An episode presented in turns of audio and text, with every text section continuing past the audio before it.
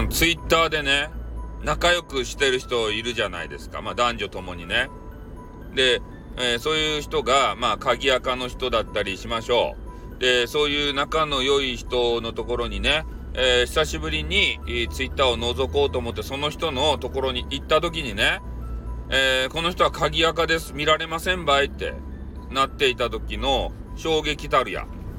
ね？フォロー外されてるやん。どういうことや？ね。悲しかばい、俺は。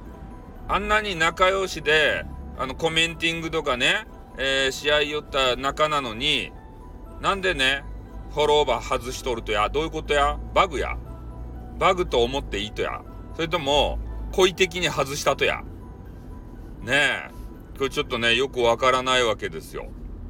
ね、あんまり、あの、皆まで言えないんですけれども、えー、ちょっとね、そういう事件が、えー、つい最近発覚いたしまして、ね、えー、な、なん、俺た、俺たちのこの今までの交流は何だったのかっていうふうな、えー、ことをね、ちょっと思う次第でございます。